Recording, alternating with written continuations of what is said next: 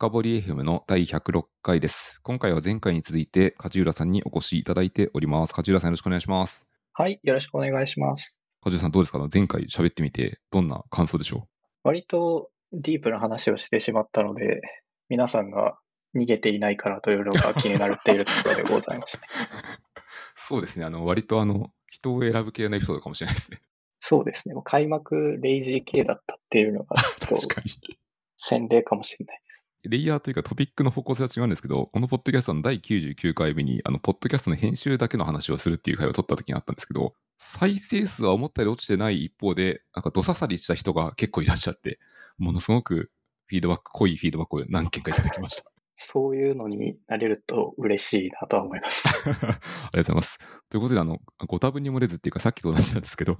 今回の後編、第2回目のエピソードに関しても、割と深い話をしたいと思っています。何かというと、クラウドの中って、ハイパーバイザーというか、その VM とかベアメタル何でもいいんですけど、一つのものに全て収まるわけじゃないので、必ず、まあ、ある機器間とかコンポーネントとかで通信をする必要があり、この経路周りを梶浦さんのチームで対応されていると聞いてるんですけど、これで合ってます？そうですね。えっと、ハイパーバイザー同士をいかにつないで、ユーザーの VM をどう通信させるか、また他のユーザーのネットワークが混ざらないようにどう設計するかっていうのを含めて、経路周りの処理っていうのを我々で、はい、見ています。これもうちょっとこの辺のベーシックなところ少し確認しておきたいんですけど、ハイパーバイザー同士を通信するっておっしゃられているのは、例えばユーザーがたくさん VM を作ったときは、その一つのハイパーバイザーに全部収容されているわけじゃないってことなんですよね。合ってます？はい、おっしゃる通りで、ユーザーの VM っていうのは複数のハイパーバイザーに散った状態で作られます。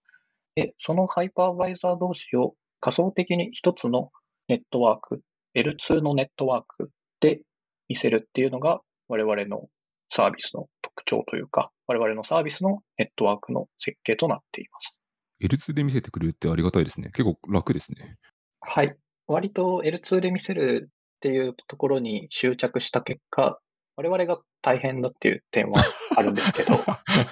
なるほど。そうですね。このサービス自体がもともとニーズとしてエンタープライズのお客様がオンプレミスで使っていたサービスをそのまま使えるようにするっていうことを目的にしていたので、L2 でつなげるっていうことを念頭に置いて開発されてきたんですけど、やっぱりやってみてわかることは、それこそハイパースケーラーがなぜそういう設計にしなかったのかっていうところの痛みというか、つらみの部分っていうのがやっていくとよく分かってくるなというところがありますね。これちょっと確認です。あの、ハイパースケーラーって、えっと、僕が知る限りだと L2 で繋がってるのって、まあ、主には多分 GCP って言われるのか、まあ、Google クラウドか今だと、だけだった気がするんですけど、AWS とか Azure は確か L3 でしたよね。主にやってるのって。確か、はい。ちょっともう最近の事情ちゃんとできてないんですけど、多分、はい、そのような認識です。この辺、あの、きっとこのポッドキャストを聞いているプロの方が正しい情報を持っているかもしれないので、あの、こん違いがあったら、ぜひ、ハッシュタグ、深掘りでください。それで、うん、なるほどって思って学習します。で、戻ると、そのハイパースケーラーがなぜ L2 で繋がなかったかみたいな大変さって何が大変だったかって聞いてもいいですか？一番は我々、その L2 でつなぐこともそうなんですけど、ブロードキャストとかマルチキャストの通信も我々のネットワークっていうのはサポートしているんですね。で、ブロードキャストとかって IP のその機能でできるんですけど、我々のその仮想ネットワークを作る上では、まあ、当然なんですけど、エンキャプスレーションが必要で、エンキャプスレーションをすると、そのブロードキャストの情報っていうのは当然外からは見えなくなります。なので、エンキャプスレーションをした外側の IP の情報、実際に言うと、まあ、VXLAN とか我々は使ってるんですけど、VXLAN の機能としてブロードキャストができないので、そのパケットをコピーしなきゃいけなかったりだとか、パケットをコピーすることになると、ブロードキャストだったら一つで済んでいたものが、その分パケット大量に増えてしまうとか、そういったところの処理を最適化するための機能というか、実装がなされていて、その実装が比較的複雑なので、まあ、ブロードキャストがちょくちょく通らなくなるとか、普通のユニキャスト通信、相手が決まっているユニキャスト通信のようなものが、とは違って、かなり敏感にネットワークの通信弾に反応してしまうようなことが起きてしまいます。この話を多分、この時点で多分だいぶ人が離れたんですけど、大丈夫。続けてください。あの、今日はこの調子で全部やるんで大丈夫です。まあ、何が難しいかっていうと、アンダーレイ側というか、えー下側ですね。インフラ側が対応してないものは、オーバーレイ側、ユーザー通信というか、仮想化の上の部分ですね。では、提供できないので、下側では一生懸命その、それに沿うような、疑似的にオーバーレイ側、ユーザー通信で起きているものを再現じゃないですけど、実装するための何かっていうのが必要になってきますと。そこが難しいところですね。いや、僕、これめちゃくちゃ面白いんですけど、そもそもあの、ブロードキャストとかマルチキャストって、そもそもの、そうだな、VX1 とか関係ない時代、大昔に使えたときは、そもそもパケットを大量にばらまくのは大変なので、マルチキャストとかブロードキャストをすれば、1個で済むでしょみたいな概念だったんですけど、それが L2VPN とか VX1 でこう、なんだ、そもそもユニキャスト的なプロトコルを使ってエンカプセレーションしてるがために、もぎって頑張ってやらないといけないので、めちゃくちゃ大変ってことの理解で合ってます？やっぱり賢いですね。いや、まさにおっしゃる通りです。これ超大変じゃないですか？これは大変ですね。下でできないことを上でできるようにすることの大変さっていうのはこういうところで痛感します。サービス企画というか仕様っぽい話になっちゃうんですけど、L2 でつなぐといっても、マルチキャストとブロードキャストを一応それはサポートしませんっていう選択肢も、スペックとしてはあるじゃないですか。これもやっぱりやりきる。その、そもそもの姿勢として、オンプレから同じものを持ってこないといけないっていうことをやらないといけないので、もうこれがもう前提というか、そこが売りというか、そこが強みとして作ったんで、もうやらざるを得なかったってことですか？少なくとも最初は、はい、そのおっしゃる通りで、何をしたかったかっていうと、我々が提供している Firewall のサービスとかで、お客様に RRP を組んでほしいですと、上長をするためのプロトコルですけど、その VRRP って実はマルチキャスト通信を使っています。で、マルチキャストが通らないと VRRP 自体が動かないので、我々の通信というか、我々のお客様が Firewall を上長した状態で提供できないと、利用できないということになるので、それは困るので、何としてでも実装する必要があったというのが最初のモチベーションですね。なるほど。これ多分あの、クラウドの思想によっては、まあ、VRRP で上長化するというよりは、例えばこう DNS レベルで上長化するとかいろんな思想があったと思うんですけど、あの今回の推奨としては、確かに VRRP ってオンプレとかでよく使ってましたもんね。そうなんですよね。オンプレのユーザーはやっぱり当時使っていたもの、ネットスケーラーだったりとか、いくつかの種類の、えーと機器があると思うんですけど、ネットワーク機器はやっぱりそういうネットワーク機器単位で上長を取るためのプロトコルっていうのが実装されていて、その中でマルチキャストやブロードキャストを使うことが多いので、そこでつまずくことがかなり多かったですね。なるほど。ありがとうございます。ちょっと別のトピックに少ししたいと思っていて、何かというと、まあ、経路処理周りで、クラウドサービスを使っていると、セキュリティグループっての一種のこう経路を遮断する、通すっていう処理だと思うんですけど、この辺もハイパーバイザーをまたぐっていう時だと結構関連してくると思うんですけど、セキュリティグループ周りもまさに実装されているというか、対応しているものの一つになるんですか、チームで。そうですね。セキュリティグループに関しては、実は割と最近出したことにはなるんですけれども、セキュリティグループも実は経路でいろいろと処理がされています。で、どういうふうにセキュリティグループの経路処理が行われているかっていう話になるとですね、実はセキュリティグループって、使ったことがあるとわかると思うんですけど、ポート単位で特定のグループに紐付けるっていうことができるものなんですけど、裏側で何が行われているかっていうと、そのポートの情報、ポート単位でその情報を持たせること自体は比較的簡単なんですけど、相手がどういう情報なのか、相手の差し元、パケットを出してきた人がどういうセキュリティグループに紐づいているかまでわからないと、ソースとデストが揃わないので、疎通がちゃんと確認できなかったりするんですね。ここ通していいの？みたいなのを分かるためには、相手の情報が必要になります。で、外からとか、例えば443だけ開けたいとかであればそういう情報は必要ないんですけど、相手の SG に基づいて、セキュリティグループに基づいて処理を変えるような場合には、相手のポートにどのようなセキュリティグループがついていて、それがどのようなルールになっているかっていう情報をやり取りする必要があります。実はここを、えーと経路の上に載せる形で行っています。都度フェッチ C に、つまり相手とその出し元、送信元と送信先が両方揃わないと、これ通していいか判断できないという時に、ちゃんと経路にまとめて情報を送っておかないと、その都度取りに行ったりするとめちゃくちゃ遅くなるので、それを効率化するために経路に載せ載せておくと良さそうっていうのもなんか一つの理由になったりします。はい、えーおっしゃる通りですし、その上で、例えばコンフィグの上だけに置いていたりすると、コンフィグの量がどんどん膨大になっていって、どこと通信するかもわからない状態で、フルメッシュで全ての情報を持たなきゃいけなくなっていくっていうのもあるので、経路に載せることで、自分が相手と直接、ピアとピアで、その経路情報っていうのをやり取りすることができるようになっています。これって BGP の上に乗っけてるってことで合ってます？正確には実はこの我々が使っている SDN はコントレールっていうものなんですけど、コントレールは BGP をちょっと拡張していて、XMPP というプロトコルの上に BGP-like なものを載せていますと。なので、そこの部分でやり取りしていますね。なるほど。拡張したところにこの一種のメタ情報というか、本来は載せられないものをつけているってことですね。すねはい、ああ、よくわかりました。これ、経路処理周りってこれ、実際に開発してオペレーションしてるわけで、どの辺が中の人としては難しいポイントなんですか、特に？そうですね。中の人としてやっぱ一番大変なのは、その経路周りって処理だったりスケールが大きくなりがちで、その部分っていうのが割と、いわゆる計算量の部分とかがすごく大変なことが多いですね。っていうのも、その我々結構大きなサービスになりつつあるので、その上で経路っていうのは当然ハイパーバイザーが増えるたびに必要になりますし、ユーザーが増えたら当然必要になりますし、その都度1個や2個増えるんじゃないので、数十万とかっていう単位で経路を管理しなきゃいけなくなるので、そのあたりが増えてくると、やはりスケールの問題っていうのがかなり大きなウェイトを占めてますね。なるほど。スケーラビリティの戦いはまさにこの面白いところでもあるし、大変なところでもありますね。これもうちょっと聞いてみたいのって、計算量が多くなる石灰で、例えば、いや、過去こういう格闘してきて、こういう工夫して直しましたみたいなところってなんか言えるものはありますか？はい。これはですね、私の、えーと、上司にあたるトビーっていう人がいるんですけど、一回そのオープンテックランチっていうイベントの中でお話しした内容になるんですけど、経路の負荷がすごく増えた結果、どうなったかっていうと、クラウドに限らず、多少その仮想化に触れた方だとご存知かもしれないんですけど、ライブマイグレーションっていう技術があるんですね。で、ライブマイグレーションっていう技術は、ハイパーバイザーを VM が移動しますっていう技術です。で、VM が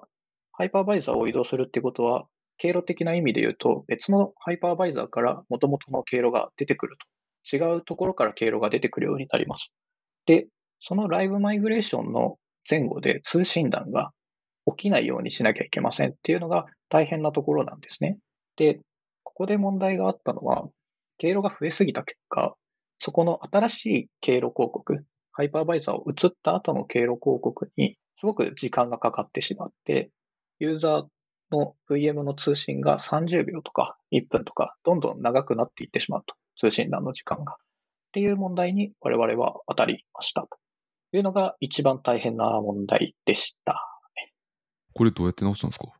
これはですね、実はトビーが話したときは、行動最適化していってやっていきましょうという話をしてたんですけど、最終的に不要な経路を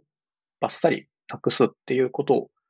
やりました。で、このあたりで我々がちょっとちゃんと、ま、反省しながらもちょっと考えなきゃいけなかったなというところが見えてきたところでもあるんですね。っていうのは、そのまあコード最適化っていうのをどんどんどんどん見ていって、実際にその元々の処理よりもかなり早く処理できるようになったんですけど、そもそもこの処理ってなんだっけっていうところを突き詰めていったら、必要ではあるんですけど、経路処理っていうのは。完全にその我々の全ての経路情報として必要ではなくて、一部の機器だけそれが通信というか、その経路情報が必要でしたということがあったので、一番クリティカルに我々の先ほどの経路広告が時間がかかってしまうっていうところには実は必要なかった処理だったんですね。なのでその部分の経路処理っていうのをバッサリやめて、経路がなくなるようにした結果、もう根本的に高速化されて、今ではかなり改善することができたという形になってますね。これはですね、そもそも当たり前のものを一旦見直して考えた結果っていうふうに見えますね、この辺って。はい、おっしゃる通りですね。やっぱりコントレールっていう製品もそうですし、多分他のどんな製品でも使っている人はわかると思うんですけど、自分たちで作ったものでない部分っていうのは、当然その自分たちのニーズ以外に対応できるように、汎用的に作られているものが多いです。そうなってくると、自分たちでは使わない、自分たちのこういう使い方では別に問題なく使えるし、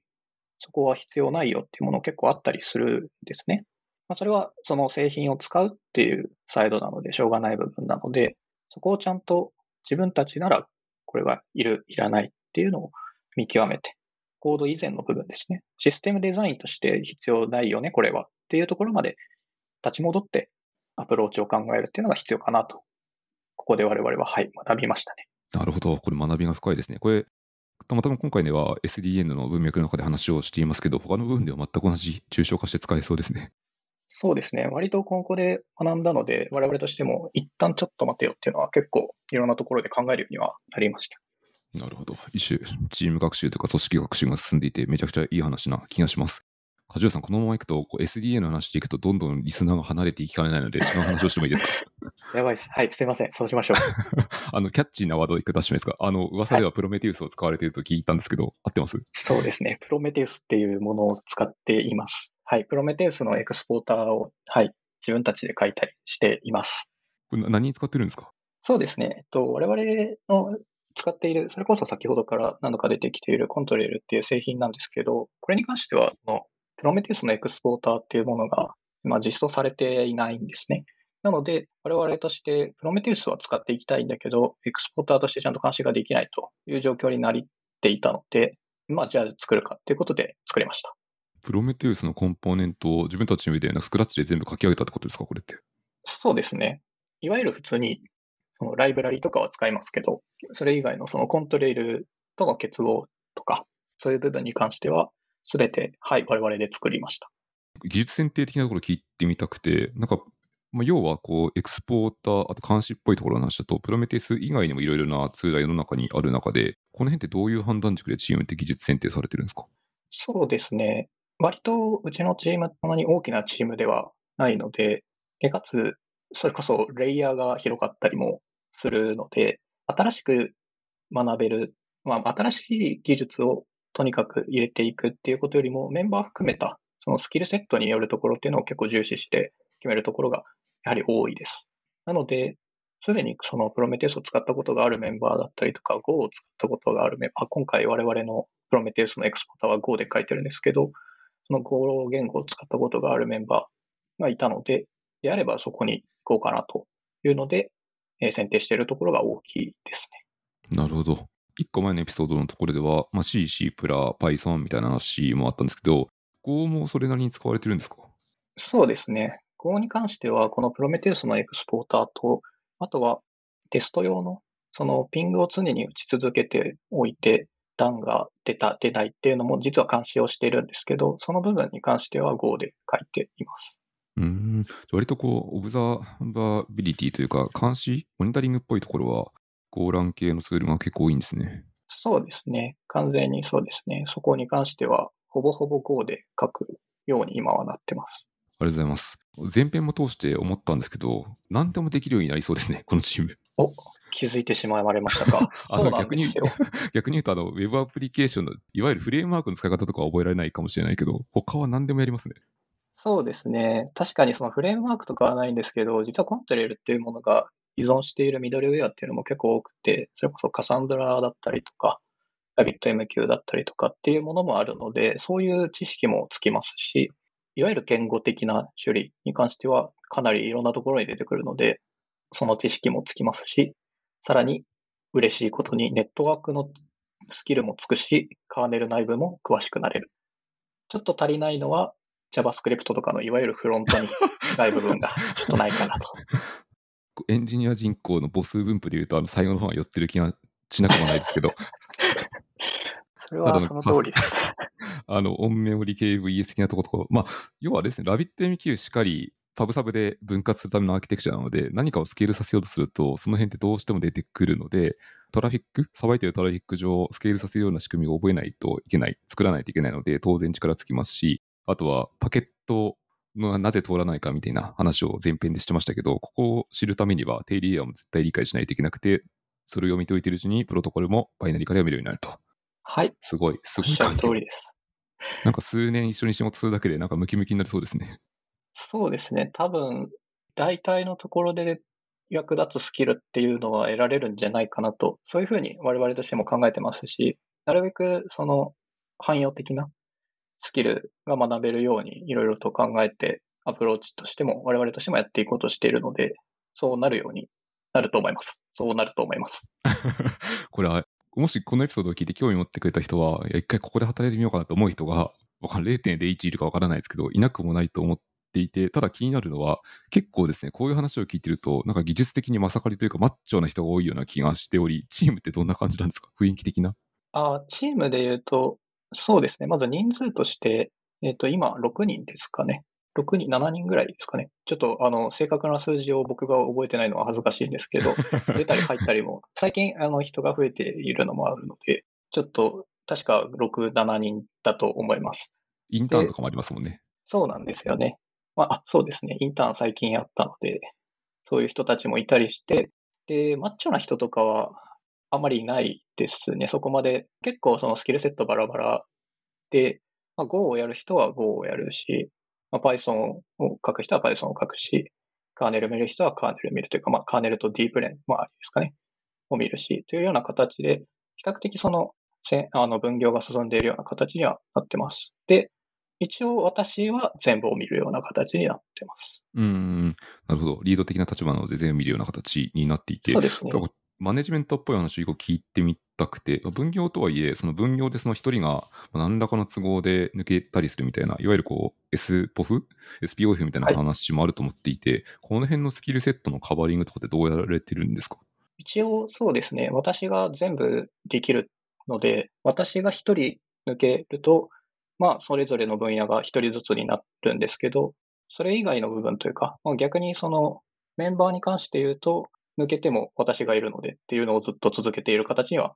正直なってしまってます。なるほど。だからこそなんか増強したい感がありますね。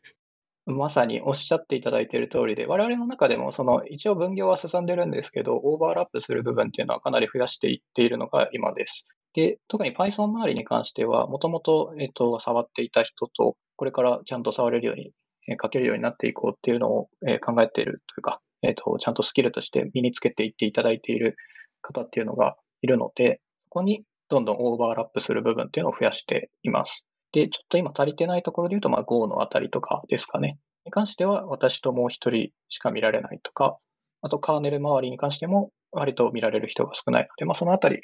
まあ増強できると嬉しいなと思いながら、どんどん今は人を少しずつ増やしているところです。カーネル周りを見られるとかって、あそもそもあんまり環境というか、そういうのを見る仕事も少なかったりするので、エンジニアとして一気にスキルを伸ばしたいみたいな志がある人がいたら、一度こうチャレンジしてみるのはいいかもしれないですね。今日多分話を聞いていればわかると思うんですけど、全く教えないみたいな感じではないので、一緒にやってくれそうなチームだと思うので、いい環境な気がしますね。そうですね。なるべく全く教えないで育ってきた人を何とかするみたいな、そういうスタイルではなくて、